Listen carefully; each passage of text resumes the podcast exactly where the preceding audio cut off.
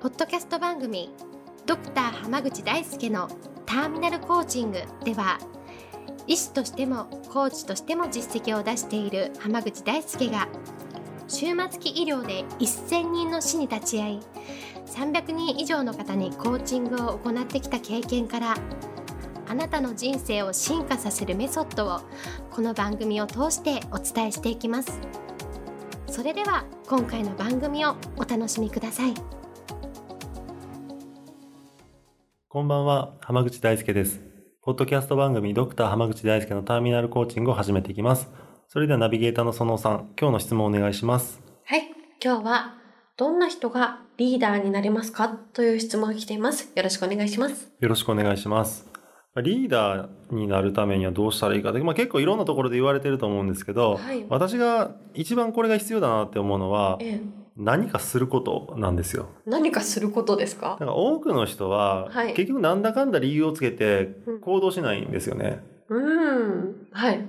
で、その、ただ行動をすればいいっていうだけでもなくって、はい、ちゃんとこう計画を立てて実行するかどうかっていうところが大事なんですよ。うんうんうん、行動が大事っていうととにかく何でもいいからやるっていうふうに考えてる人が多いんですけど、はい、例えばね全然関係ないことでも一生懸命やってますとか全然成果が出ないことばっかりやってる人っているじゃないですか。ありますね。がむしゃらにやりましたみたいな。そう例えばねその勉強するっていう時に、はい 机の整理ばっかりやってて全然勉強しない 人がいるでしょ？でもやりましたですよ。はあ、そう。それは確かにね、何かはやってるんですよ。はい、でもそれって、結局、成果を取りに行ってないじゃないですか。そうですね。だったらそれ何もやってないのと一緒なんですよ。なるほど。はい。です。例えば、その、勉強をするときに、うんまあ、例えば社内の勉強会とかでも何でもいいんですけど、はい、勉強会しようって言ってる時に、うん、その会議室の掃除しかやらない人ってリーダーになりますかね？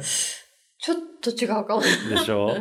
でも例えば、ええ、みんながこう勉強しやすい環境を作るために机のセッティングとか、うん資料の整理とかしといてくれる人っていうのはリーダーになりなり得るんですよ。ああそうなんですか？そうなんです。うん、なんでかっていうと誰から見ても自分たちが学ぶために頑張ってくれてるなってのが見えるし、うん、みんながやらないことを率先して必要だけどやらないことをやってくれるわけじゃないですか。ああもうそれがなければもう物事が進まないところでやってくれるってことですよね。そうです。でそれは結局のところどうやったらみんながせ勉強会として成果が出せるかっていうところを考えた上での行動だから、ね、これをやろうって決めて実行してくれてるわけなんですよ。うんうん。だから行動っていうよりかは、ちゃんとその戦略とか方向性を考えた上での実行することが大事かなっていうふうに思います。なるほどですね。でも、まあ戦略とかもそれこそ必要になってくるってことですよね。そうです、そうです。だからその、はい、よく有限実行とか無限実行っていう話、ありますけど、はい、僕はどっちでもいいんですけど、実行することが大事だと思うんですよね。なるほど。言ってもいいし、言わなくてもいいし、とにかく動けという。そうです、そうです。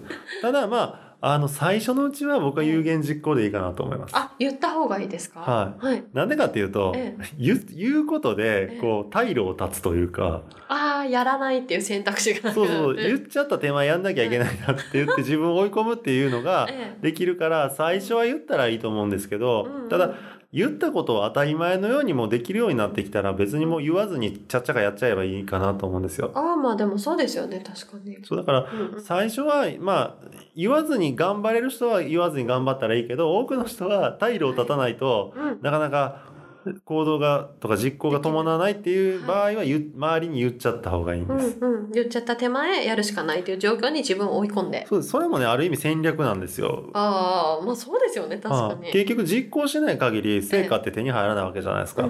じゃあいかにして実行していくかっていう中で、言った方が自分に有利だったら言うし、はい、でも逆に、例えば新しいことを立ち上げたり、新しい挑戦をするときって、言っちゃうことによって周りから反対されたりとか。ああ、そうですよね。そう、なんか、足を引っ張ろうとしてくる人が出てくる可能性だってあるじゃないですか、うんうん、それが予想されるんだったら逆に戦略的に言わずにやっちゃう方がいいんです、うん、ああなるほどですね。そこはじゃあ使い分けるというか。そうなんです。だから、あえて邪魔されるって分かってるのに、宣言する必要はないかなっていうところなんですよ。確かに確かに。そうですね。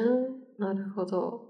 邪魔されることは言わないで勝手に実行するってことですね。そうなんです。はい、例えばね、前ね、ちょっと本で読んで、ちょっと詳しく覚えてないんですけど、昔の偉人が、その、じその子供の頃とか10代の頃っていうのはうん好きな夢を思い描いていい。でもはいええ、親に絶対言ってはいけないっていう 格言を残した人がいるんですよ。